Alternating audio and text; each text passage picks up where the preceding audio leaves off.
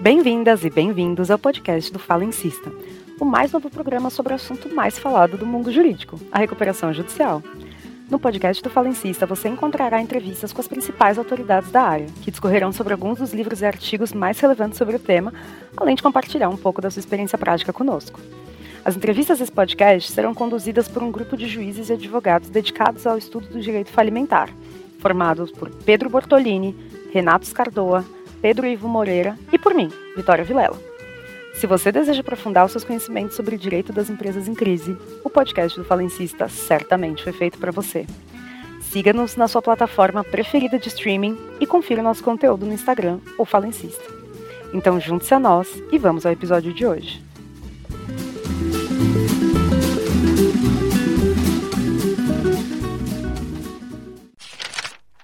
Olá, eu sou Pedro Ivo Lins Moreira, juiz no Paraná, e hoje entrevistarei o professor Leonardo Adriano Ribeiro Dias, que é advogado, doutor e mestre em Direito Comercial pela USP. Além disso, é autor de obras e artigos na área de direito empresarial. No episódio de hoje, o professor Leonardo discorrerá sobre um dos seus trabalhos de maior expressão, o livro intitulado Financiamento na Recuperação Judicial e na Falência, cuja segunda edição foi publicada em 2022 pela editora Forense. A obra é a maior referência acerca do tema, de modo que será um enorme prazer ouvir o seu autor discorrer sobre ela. Professor Leonardo, seja muito bem-vindo ao podcast do Falencista. É um prazer tê-lo aqui conosco. Prazer é todo meu, Pedro. Eh, em primeiro lugar, é, é uma honra, não apenas um prazer, mas uma honra participar do podcast O Falencista, que presta um grande serviço não só nas redes sociais, mas agora no streaming, a todos aqueles que se interessam pelo direito falimentar, o direito concursal, e tem com, conta com grandes nomes como entrevistadores e organizadores de todo esse trabalho magnífico e também conta com grandes expoentes do direito concursal brasileiro eh, e, portanto, já é um sucesso absoluto, sem dúvida alguma. Nós temos uma pergunta de abertura que é saber do profissional, né, do acadêmico, como que surgiu essa relação, esse interesse com direito comercial, com direito falimentar, o que, que levou uh, o professor a se aprofundar nessa área e mais especificamente sobre a área de, de, de financiamento de empresas em crise? Muito bem, é, isso vai muito da experiência de cada um e, e sem dúvida alguma está ligado à minha experiência pessoal. Né? Vem de família, eu não tenho uh, uh, pais que, que, são juristas, mas meu pai foi bancário, e, então eu já tinha interesse pela atividade dele desde pequeno. Eu me lembro quando eu tinha pouquíssimos anos, quatro, cinco anos, ele conseguia me levar para trabalhar com ele. E eu via aquele ambiente de uma agência bancária, e, e aquilo atraiu a minha atenção. Né? Então, ficou marcado desde pequeno.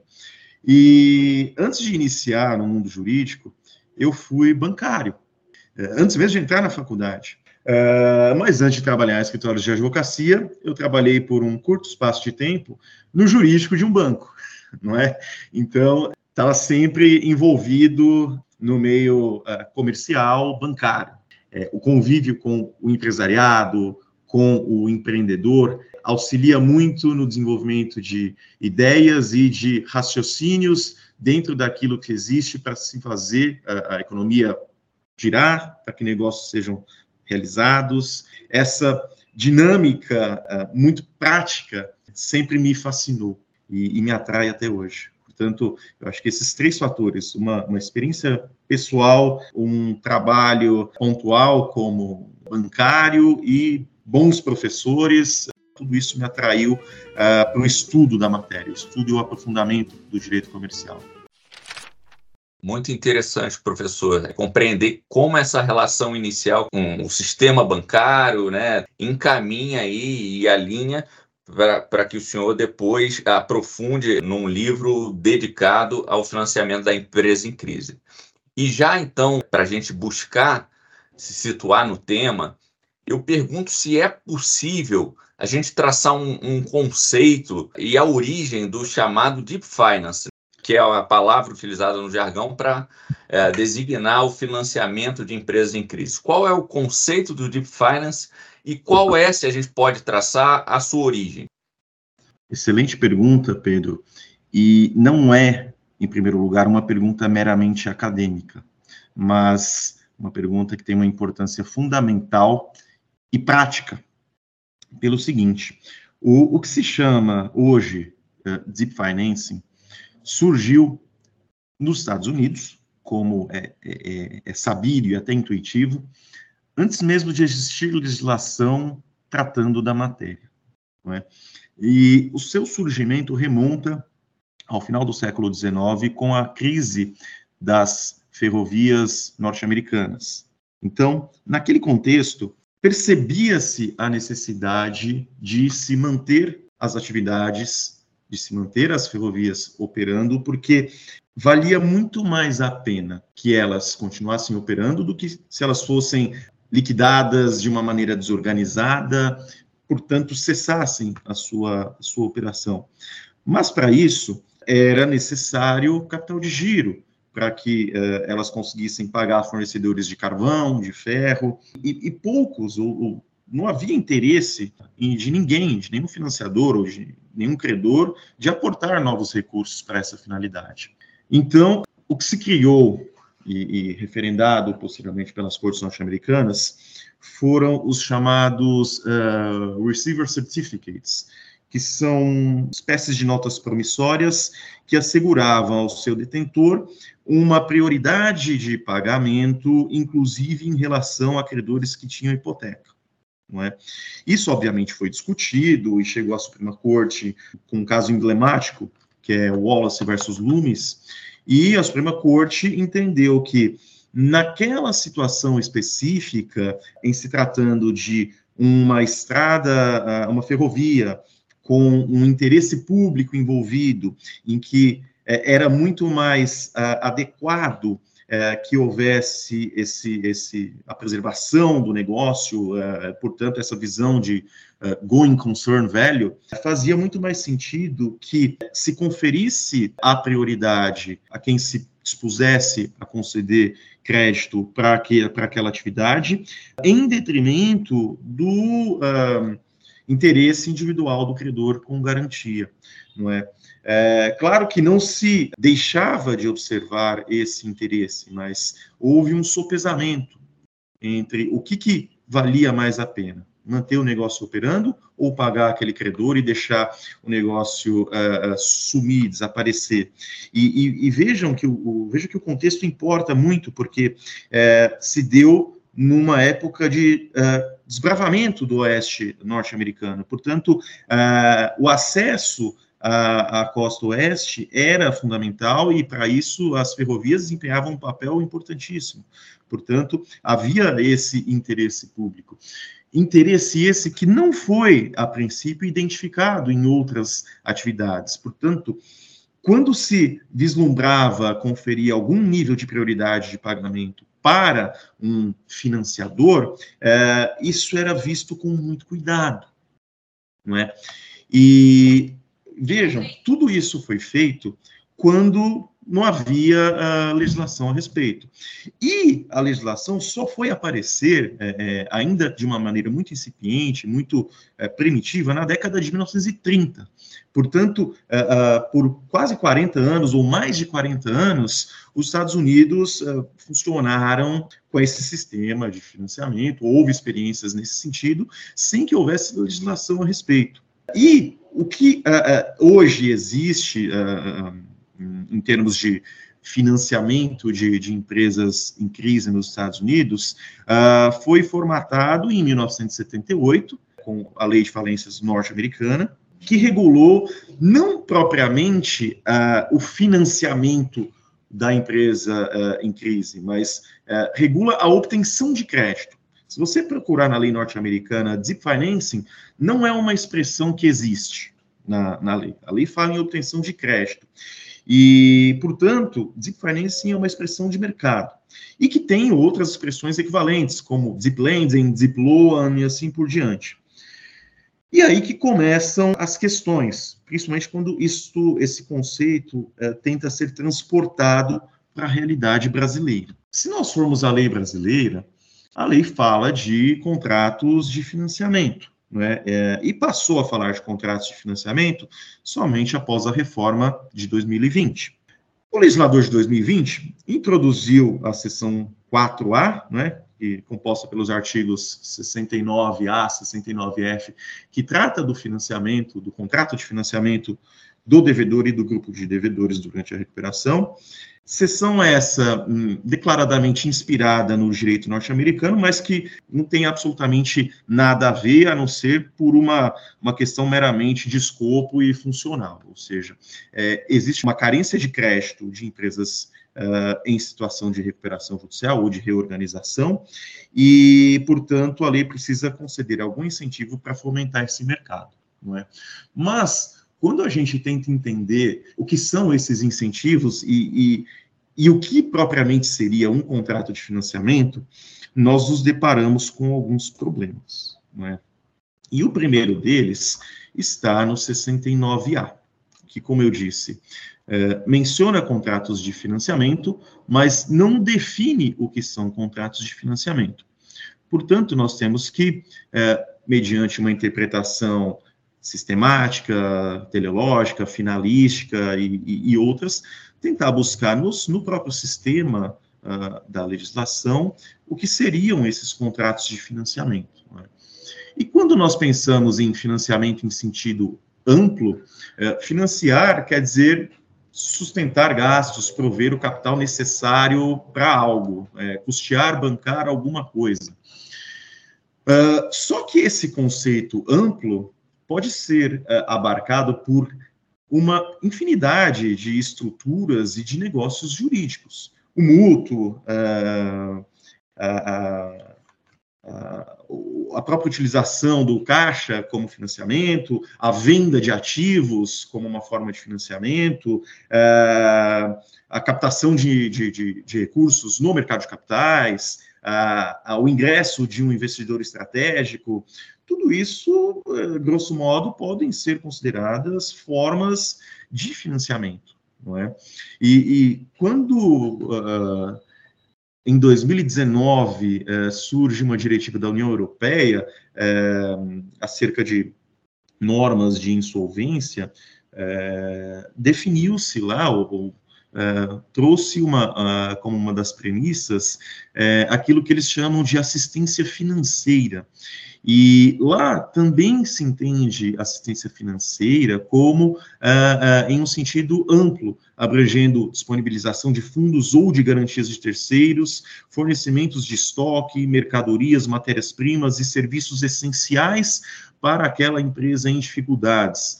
É, por exemplo, através da concessão de um prazo de pagamento mais longo. Portanto, é, isto pode contemplar uma série de figuras jurídicas. É, de modo que a gente tem é, uma dificuldade de entender propriamente o que seria esse contrato de financiamento do ponto de vista jurídico. É, e por que, que isso é, é fundamental? Porque eu preciso entender o que, que pode estar no, no artigo 69A, 69F, e o que pode não estar uh, enquadrado nesses dispositivos. Doutor Leonardo, as regras que dispõem sobre o financiamento na recuperação judicial visam estabelecer alguma prioridade ao financiador em caso de falência de deve do devedor.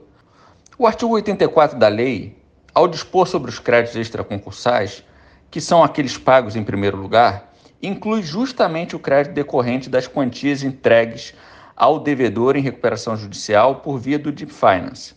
No entanto, a partir da leitura da lei, fica um pouco difícil determinar qual é exatamente o financiamento abrangido por essa prioridade, isto é, que tipo de financiamento será qualificado como extraconcursal. Então, para contextualizar nosso ouvinte, o senhor poderia dizer o que seria o financiamento DIP, qual seria o conceito correto dessa modalidade que confere prioridade é, extraconcursal ao crédito concedido? O 69A é, diz que, nos termos do artigo 66 e 67, o juiz vai poder autorizar a celebração de contratos de financiamento com o devedor, garantidos pela oneração ou alienação fiduciária de bens e direitos pertencentes ao ativo não circulante, para financiar suas atividades, eh, despesas de reestruturação e assim por diante. Não é? é Note que o 69A remete aos artigos 66 e 67.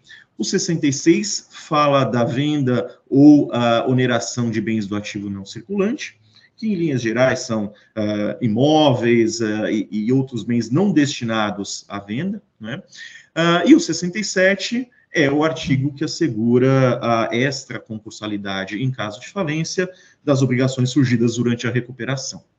Pois bem, quando nós olhamos para o 84, que teve uma modificação importante uh, na reforma de 2020, o 84 apresenta dois uh, cenários ou duas posições para os créditos surgidos durante a recuperação judicial. No inciso 1B, é, está o valor efetivamente entregue ao devedor em recuperação nos termos do artigo 69A, 69F, e o inciso 1E se refere às obrigações resultantes dos atos praticados nos termos do 67. Portanto, nós temos duas hipóteses de classificação desses créditos, não é? é mas lembre-se que o 69A remete ao 67, o que nos gera uma confusão. Então, Onde que eu enquadro um e outro uh, na hipótese de falência? Né? E por isso eu tenho que perseguir uh, o que é o contrato de financiamento referido no 69A para corretamente classificar a, a operação. Né? É, quando nós tentamos investigar a finalidade do financiamento, é uma finalidade ampla. Então, não contribui, não me auxilia para delimitar o que seria esse contrato de financiamento. Né? A lei fala em uh, financiar uh, despesas, uh, as atividades do devedor durante a recuperação, preservar valor dos ativos. Quer dizer, praticamente tudo pode ser enquadrado nisso. Né? A lei também condiciona a autorização deste financiamento à autorização do juiz ouvido o comitê de credores. E aí se questiona. Então, tudo que o juiz autorizar é, vai estar enquadrado no 69A e, portanto, vai ter uma classificação melhor na falência. E, e, e, é uma interpretação possível, mas ela gera alguns problemas. Não é? primeiro, que o 67 não foi revogado, não é? e ele continua prevendo ali que determinadas obrigações também serão extraconcursais na falência. É, mas quais? Todas aquelas que não forem autorizadas pelo juiz? Então, quer dizer que se eu quiser uma posição melhor na falência, eu tenho que bater na porta do magistrado e pedir para ele homologar o meu contrato de fornecimento de mercadorias, porque se o devedor não me pagar, eu vou ter uma posição melhor. No limite, é, todo mundo vai querer ter a sua homologação para ter uma proteção melhor na falência. É, e não me parece que essa seja a, a melhor a interpretação, primeiro porque você esvazia o 67 e, por consequência, o 84 num E, é, segundo porque tumultua o processo, e terceiro porque o 69A tem outras características que não podem ser é, postas de lado.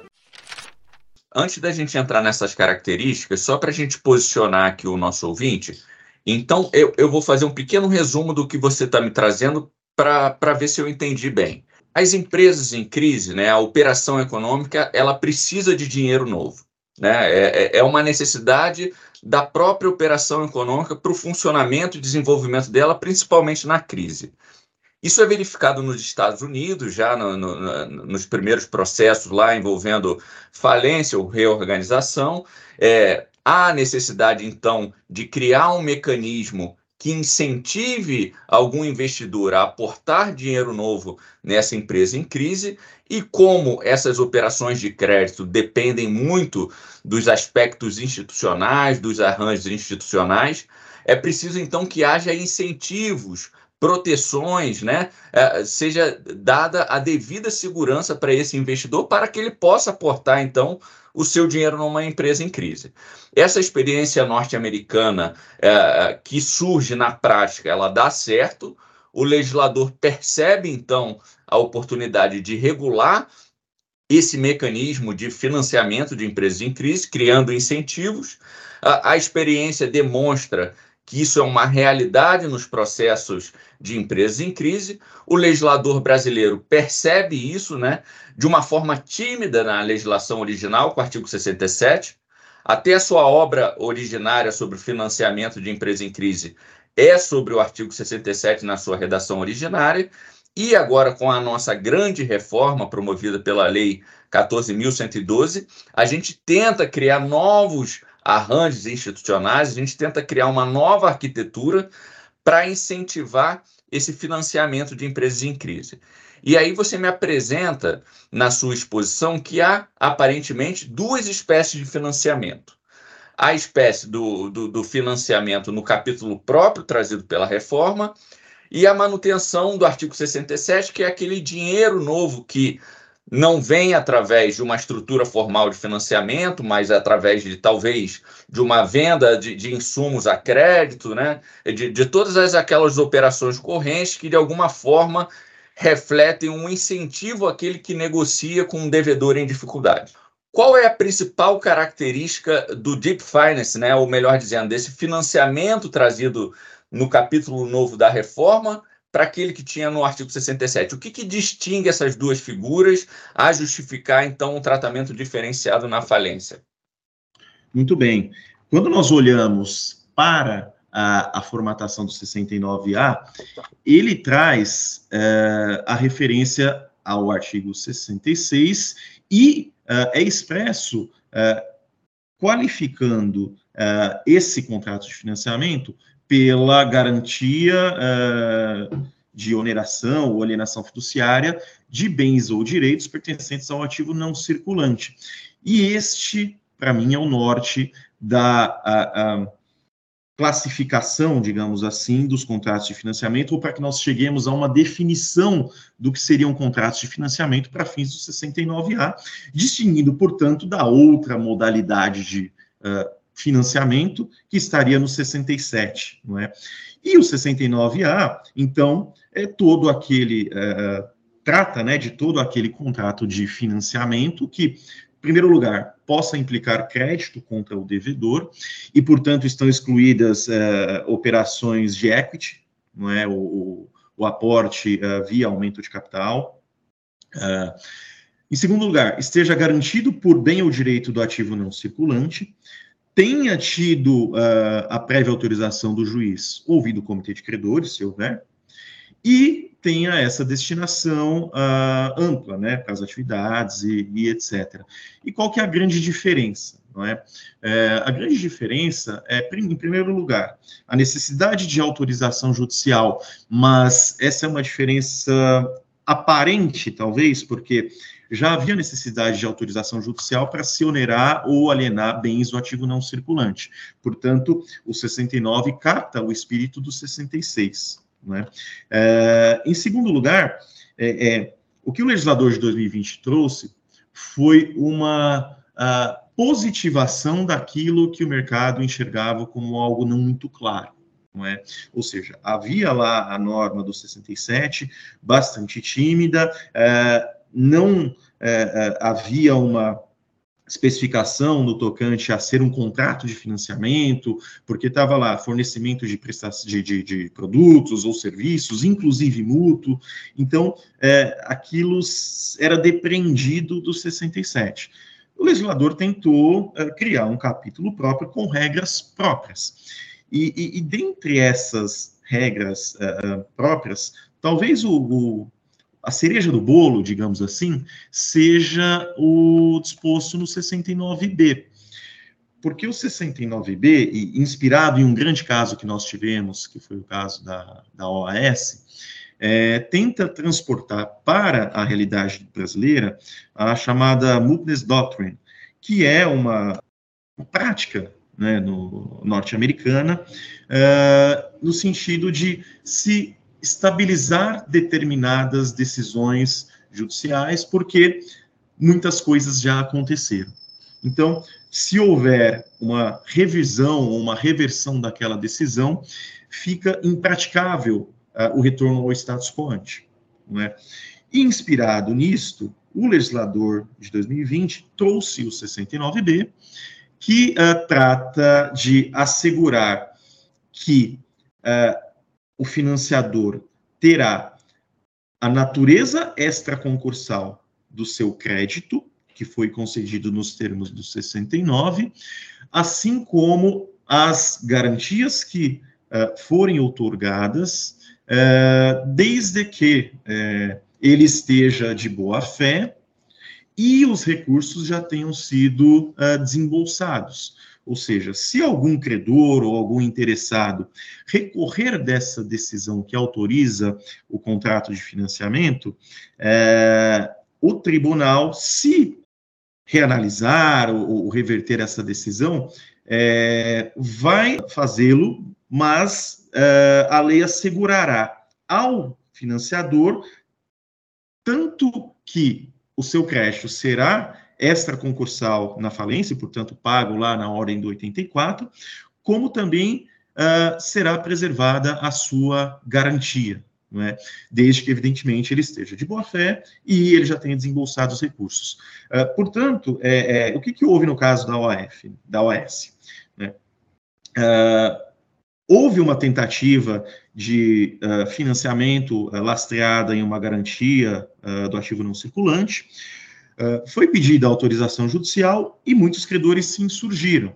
Uh, o financiamento, depois de algum tempo, foi autorizado em primeira instância, os credores recorreram, conseguiram efeito suspensivo, e, e, e, e os recursos só foram julgados meses depois, quando o financiador já não tinha mais interesse em, em realizar a operação. Né? E, mesmo quando houve essa decisão, é, houve uma série de condicionantes, não é? é? E isso acabou gerando esse desinteresse, porque o grande ponto é eu preciso esperar o trânsito em julgado de todos esses recursos para ter a certeza uh, de uh, que, que, se o meu financiamento vai ser aprovado ou não.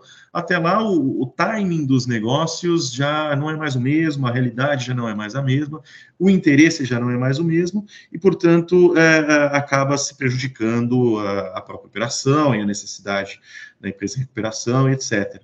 E, e o legislador tentou resolver esse problema por meio desse dispositivo. Né? Então, talvez essa seja aí o destaque, digamos assim, da reforma de 2020. Tá? Há outros dispositivos, mas é, é para mim eles não são é, tão relevantes quanto o 69B. Bacana, professor Leonardo.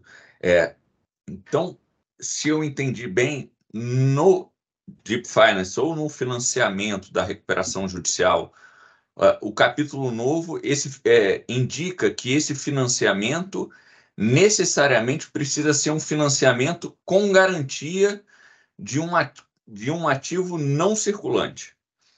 É, isso não é, uh, de certa forma, contraditório, porque uma empresa em crise a gente não pressupõe que ela vai ter os seus ativos onerados ou com dificuldade de encontrar um, ali, um, um ativo livre de ônus para garantia que, que o senhor achou dessa opção do legislador?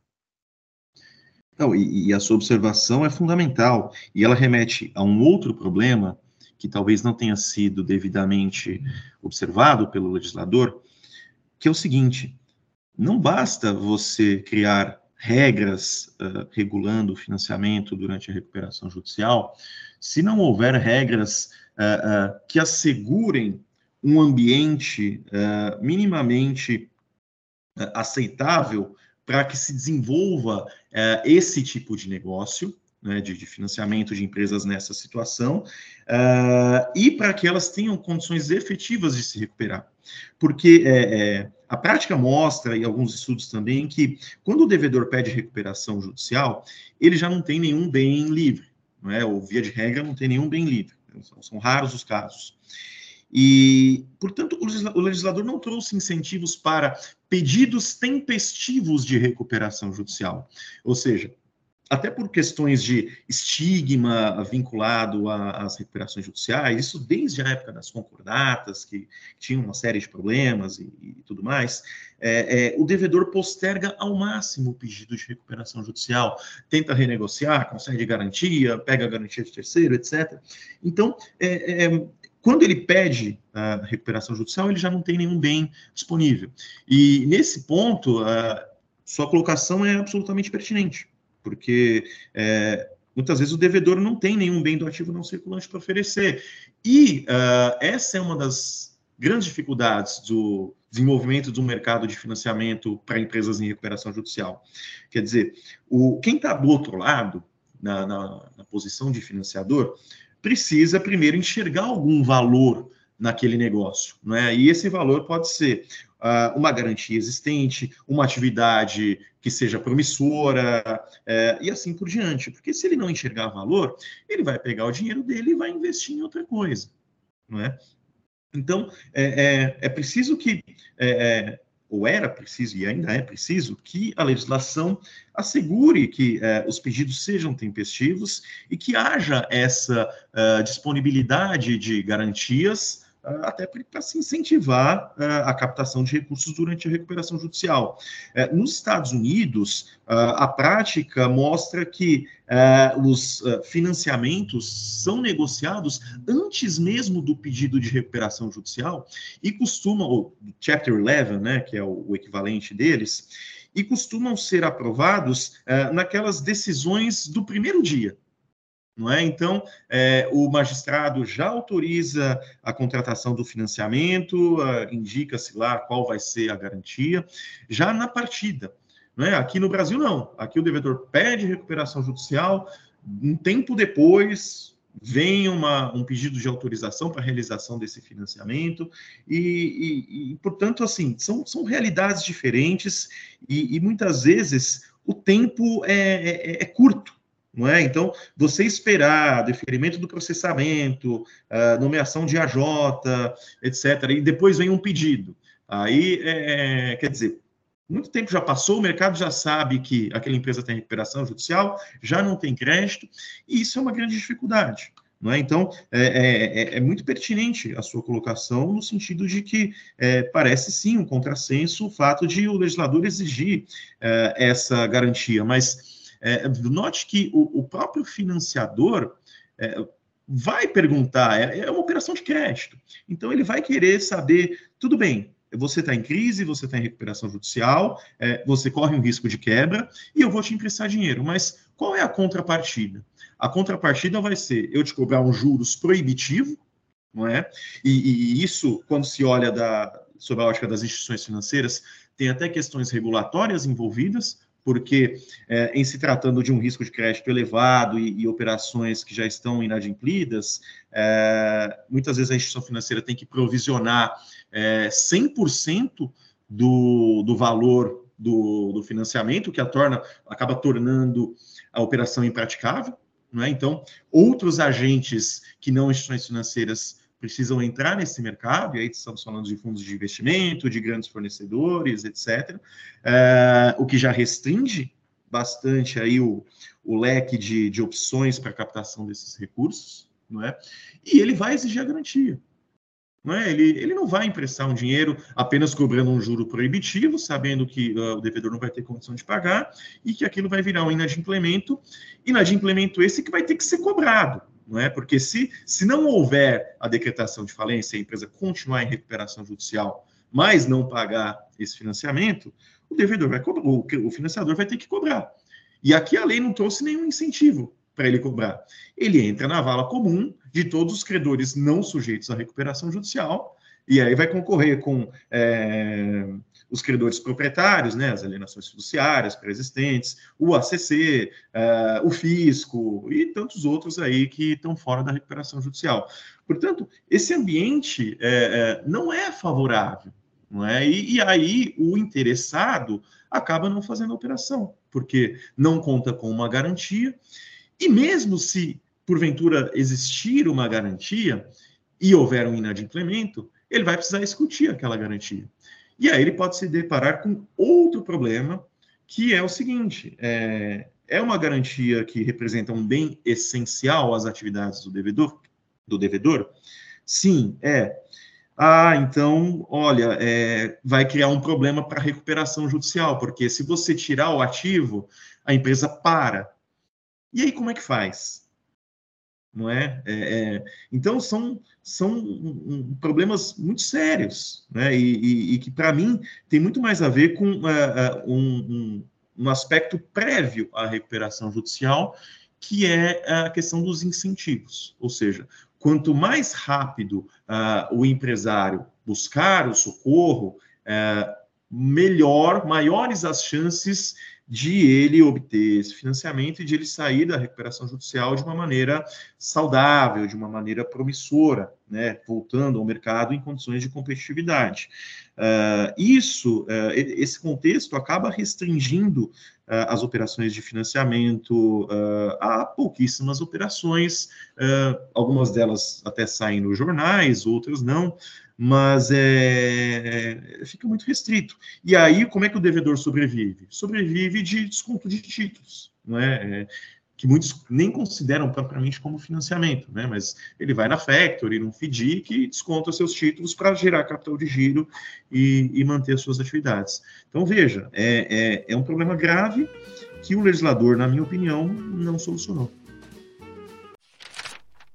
Então, da sua fala, é possível a gente perceber que há um, um, certo senso de urgência, de celeridade nesse financiamento, que é importante essa, esse dinheiro entrar rápido na empresa em crise, e há necessidade de segurança, inclusive é, que esse financiador tenha como norte uma possibilidade de, em caso de inadimplemento, obter esse crédito de volta, né? retomar esse crédito, e isso é, necessariamente precisa que o sistema de enforcement, né, que o judiciário crie aí os mecanismos necessários para a retomada desse crédito. Mas, é, trazendo a, o debate para uma questão mais prática, é, eu percebo que a nossa legislação, muito embora entregue ao Poder Judiciário a possibilidade de definir uh, uh, se haverá esse financiamento ou não, eu vejo que há poucos critérios trazidos pela lei. Né? Então, o juiz ele preside o processo, vem um pedido de financiamento DIP uh, do devedor, junto com um parceiro que está disposto a, a, a, financiar essa operação, e o, o juiz precisa analisar, então, aquele pedido. Só que a lei não traz muitos critérios e a gente verifica na sua obra uma série de nuances, uma série de cautelas que é preciso o juiz tomar, porque o, financia, o financiamento DIP, no final do dia, implica na alteração de ordem de pagamento caso a falência sobrevenha e esse investimento não dê certo. Né? Então, para os credores que são sujeitos, os credores trabalhistas, os credores uh, uh, com garantia real, ou até mesmo os quirografários, Caso essa operação não dê certo, eles vão ficar numa situação pior na falência do que antes do financiamento DIP. É, como que o juiz precisa é, é, perceber essas nuances e quais são os critérios que ele precisa verificar no momento em, é, de analisar uma operação como essa? É importante ouvir os credores, é importante ouvir o Ministério Público, o administrador judicial, a gente sabe que a, a, menção ao comitê de credores, na prática, não tem muita ah, relevância, porque raramente a gente vê o comitê instalado nesses processos. Então, como que o senhor vê é, a, posição do juiz nessas operações? Tá. É, veja bem, Pedro, o, o magistrado está numa posição de alguém que não tem todas as informações relativas à negociação daquele financiamento. Não é? O, normalmente, o que é apresentado para ele é um, um, o que se chama de term sheet, né? um, é um resumo das condições do negócio, uh, indicando valor, uh, forma de pagamento, juros, garantias e etc. É? E, e, com base naquilo, ele tem que decidir se homologa ou não. Mas é, é, será que. Onde é que está a boa-fé? Não é? E, e aqui uma, uma, diferença importante em relação ao que se tem nos Estados Unidos, tá? Lá, é, o financiador e o devedor precisam demonstrar a boa-fé, não é? Aqui, a, a boa-fé é presumida. até por, por lei. Não é? Então, é, é, é, isso já cria uma dificuldade de se identificar negócios que uh, não estejam de, de boa fé, não é? Ou em que o financiador, por exemplo, tenta obter alguma vantagem indevida, prejudicando os credores, etc. Uh, e isso também, é, é, por um lado, gera essa desconfiança, é, até pela dificuldade existente, mas, por outro lado, isso pode desestimular é, operações de financiamento, porque se todo mundo ficar desconfiado de que é, sempre vai ter fraude, é, o financiador não vai querer fazer o um negócio. É? Então, é, é, uma situação muito complicada, e para mim a chave para se destravar esse, esse, é, esse problema é uh, que se uh, forneçam informações. É? E, e, que informações são essas? Não só as informações do negócio, mas, por exemplo, informações relativas à existência prévia de um processo competitivo, por exemplo, o que eh, se vê em alguns casos. E o que, que significa isso? Significa que o devedor buscou no mercado opções de financiamento. Né? Ele procurou A, B, C e D, comparou taxas de juros, uh, exigências, condições, etc. E, uh, em todo esse comparativo, concluiu que aquele financiador era o que apresentava as melhores condições de financiamento. Segundo lugar, é, ele precisa dizer por que, que ele vai usar aquele dinheiro? Né? Para que, que ele precisa? Ah, porque eu preciso de caixa. Tá bom, mas o que, que você vai fazer com o seu dinheiro? Você vai, como que você vai gastar? Você vai pagar festa para funcionar? Você vai pagar é, é, é, credor não sujeito, porque o, o bem é, é, importante e ele está aqui batendo as portas? Você vai pagar o fisco, que está com o bem penhorado e o bem importante? É, você vai pagar fornecedor? Como, qual vai ser a destinação dos recursos? A lei é muito ampla, não é? A lei é, você pode usar o recurso para quase tudo, não é? Mas você está captando tanto, né? 10 assim, mil. O que, que você vai fazer com esses 10 mil? Por que 10 e não 5? E não 20? Entendeu? É, então, quanto mais informações tiver o magistrado, uh, mais uh, uh, qualificada e consciente será a decisão sobre conceder ou não o financiamento. E, e isto também é importante para os credores, porque os credores também precisam entender, e, e eles são os maiores interessados em uh, o que, que, vai acontecer, não é? Autorizando-se o financiamento, provavelmente eu terei a oneração de um bem, a contrapartida vai ser o ingresso de um determinado recurso. As condições foram as melhores possíveis? Sim, foram as melhores. Aquele recurso vai ser empregado da forma A, B, C e D? Sim. Como ele vai ser pago? Ele vai ser pago assim, assim, assim. Ótimo. Com este, estas informações, eh, o magistrado e os credores já têm condição de avaliar. Eh, você mencionou um ponto importante, que é a, a, quase que inexistência do comitê de credores. Né? Pela lei, eh, as funções do comitê, quando não existentes, serão realizadas pelo administrador judicial. É? Só que o administrador judicial, ao contrário do comitê, não representa os credores. É? Então, é, me parece que, é, é, sem prejuízo de, de uma análise cuidadosa é, quanto à, celeuma que pode ser criada, é, os credores deveriam ser ouvidos, mas de uma forma racional, é, de uma forma em que não se tumultue o processo. Não é? especialmente quando envolver ativos de relevo, não é? ou valor de operação considerável em relação ao passivo, por exemplo, operações de capital de giro uh, de dia a dia, para mim não, não, há, não, sei se haveria necessidade de se ouvir os, os credores, é?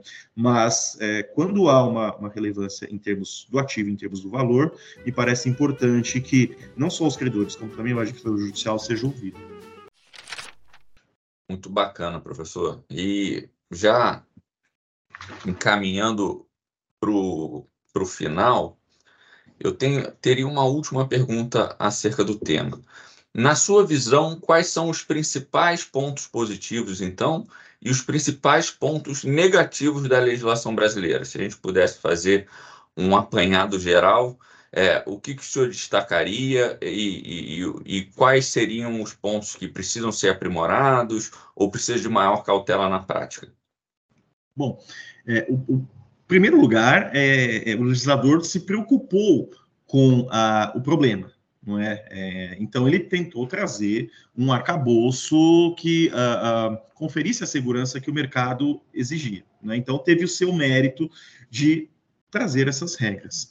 É, o, como eu disse, a cereja do bolo talvez seja o 69B, é, que assegura aí essa, tenta estabilizar as decisões de autorização de financiamento, mas mesmo o 69B tem alguns problemas é, e que a jurisprudência vai ter que resolver, porque ele assegura essa concursalidade e garantia, mas ele não assegura a revisão de determinadas cláusulas consideradas abusivas, como, por exemplo, a fixação de uma taxa de juros de 5% ao mês. É? É, ou seja, o tribunal pode manter essa concursalidade, a garantia, mas rever a taxa de juros. Isso acaba afetando a estrutura financeira da operação. Né? Então, esse é um problema que a, que a lei não traz e a jurisprudência vai ter que, vai ter que responder. Né? É, a lei tentou, o legislador tentou deixar mais claro uh, determinados pontos, como, por exemplo, a possibilidade de o sócio ser o financiador, de terceiros uh, serem os garantidores, não é? coisas que já eram possíveis uh, na legislação anterior, mas que agora estão expressas, não é? E quanto ao financiamento pelo sócio, que é, é algo que se precisa ter bastante cuidado porque o sócio é alguém que, que, é uma parte interessada e que não tem a mesma simetria informacional que um, que um financiador externo, é, é preciso ter muito cuidado, porque aquilo pode ser é, uma operação que pode representar uma vantagem indevida, né? E, porque antes, veja, o, o crédito do sócio, é, e até e hoje também, o crédito do sócio é um crédito uh, concursal, no 83, uh, subordinado né? E, exceto se ele tiver uh, sido contraído em condições uh, de mercado e etc. Né? Que, que foi um, um, um, adendo que o legislador de 2020 colocou e que conferiu uma segurança maior para uh, que o sócio figure como financiador, desde que o faça em condições de mercado. Não é? Mas é, ele tem uma vantagem em relação ao mercado em geral. Né? Então, isso precisa ser é, considerado. Um outro ponto que o legislador, eh, na minha opinião, não tratou, e que eu já mencionei, é, é o ponto dos incentivos ex ante. Não é? Ou seja, incentivos para que haja pedidos tempestivos de recuperação judicial e, portanto, garantias disponíveis, uh, condições econômico-financeiras da empresa melhores do que aquelas em que uh, o devedor já está absolutamente estrangulado e, e, e atividade comprometida. É? o legislador também não, não concedeu nenhum incentivo ou prioridade durante a recuperação judicial, ou seja, só se quebrar que tem é, esse incentivo. Há os problemas de enforcement que nós mencionamos aqui, é, as instituições financeiras, por, por questões regulatórias, têm dificuldades de entrar nesse mercado, e esse ponto uh, também não foi observado pelo, pelo legislador, mas também não sei se precisaria ou se faria sentido, é, até porque, como eu disse, são questões regulatórias. Não, é? É, não há também, é, por outro lado, financiamento nas recuperações extrajudiciais, não é? Os 69A ao 69F é, falam apenas, estão no contexto das recuperações judiciais, não é? E os incentivos são só se quebrar, né? Como eu disse, em linhas gerais. E, e, e, e há um para mim, um ponto principal aqui, que é um, um incentivo talvez é, bastante parco. Ótimo. Agora, o financiador é o segundo da fila dos extraconcursais. Está lá no inciso 1 B do 84. Mas, é, se ele tiver uma alienação fiduciária, ele nem entra na ordem de pagamento. Ele tem direito à, à restituição do bem. Então, é, é, como a alienação fiduciária é a garantia mais praticada pelo mercado, é, acaba sendo inócua essa reclassificação do crédito, em muitos casos, uh, para o segundo da, na ordem de, de pagamentos. Né? Então, é, é, veja que o incentivo acaba sendo uh, insuficiente nesse ponto. E, e, quando se fala, então, do 69C, que, que se refere às garantias subordinadas, não é? é, é um dispositivo em primeiro lugar, ele já exclui as alienações fiduciárias, não é? Então, ele acaba sendo reduzido ali à hipoteca e talvez ao penhor, e, e, e ele, é, ele é paradoxal, porque normalmente o credor pré-existente com a garantia vai ser um credor sujeito à recuperação judicial, e o financiador que teria a garantia subordinada, na falência, ele tem uma ordem de pagamento uh, preferencial, porque ele é um extra concursal, enquanto o, o, o credor primeiro titular de uma hipoteca, por exemplo, vai ser um credor concursal e vai ser pago pelo 83. Então, aquilo que era subordinado acaba sendo é, principal e, de repente, pode nem sobrar dinheiro para pagar aquele credor originário, porque o bem vai ter que ser alienado e vai ter que se respeitar a ordem de pagamento do 84, a do 83, inciso primeiro, até chegar no inciso segundo.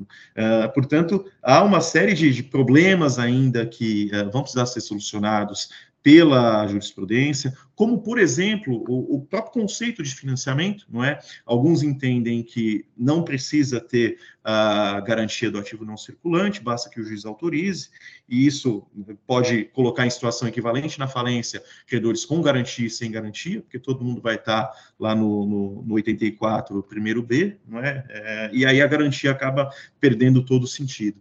Então, é, há essas é, principais questões aí que vão precisar ser enfrentadas. De novo, o legislador teve os seus méritos por tratar da matéria, mas é, me parece que ainda falta alguma evolução uh, e alguma reflexão no sentido de se proporcionar um ambiente uh, que seja o mais seguro possível para que essas operações sejam realizadas e que o mercado se interesse mais e mais por realizá-las.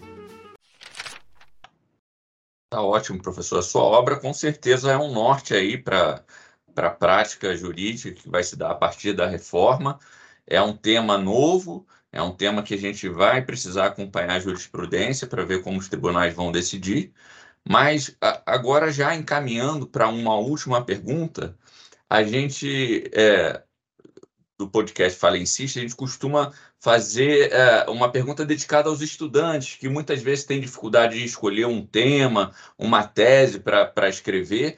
É, que conselho que o, que o professor daria? Qual, qual tema que o senhor é, sugeriria para que os estudantes pudessem efetivamente se dedicar aí e talvez se aprofundar até mesmo na área de financiamento de empresas em crise? Bom, é, vamos lá. Então, eu daria duas dicas bem breves, tá? É, e até com base na minha experiência. É, em primeiro lugar, é, escolha um tema do qual você goste. Não, é? não tente falar de um tema que você não, com o qual não tem familiaridade ou que você só achou interessante porque leu em algum jornal, etc. Tente é, é, estudar um pouco o tema, se aprofundar e entender se faz sentido tratar daquele tema. É, e um segundo ponto, que pode até parecer contraditório, o tema nunca vai ser o tema o tema vai mudar, não é? E isso aconteceu comigo.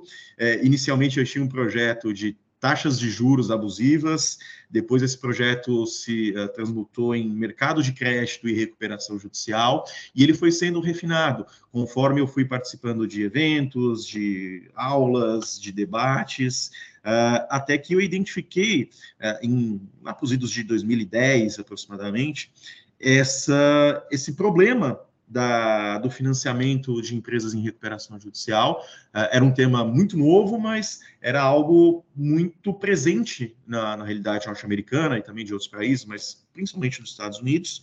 E, e, e muito se debatia uh, aqui no Brasil, mas pouco se escrevia a respeito. Uh, havia comentários esparsos uh, em, em, obras coletivas, um ou outro artigo, mas nada muito sistematizado que procurasse aprofundar o problema, entender uh, o conceito por trás disso, entender a realidade. de novo, o direito comercial é um direito que tem que partir, parte da realidade, então precisa se entender o mercado, se entender o contexto e entender se faz sentido e como a legislação pode colaborar para que aquelas uh, trocas econômicas uh, sejam feitas de uma maneira mais uh, com menos fricção ou mais fluidas possíveis. Maravilha. Professor Leonardo, em meu nome e dos demais colaboradores deste podcast, agradeço por essa excelente entrevista.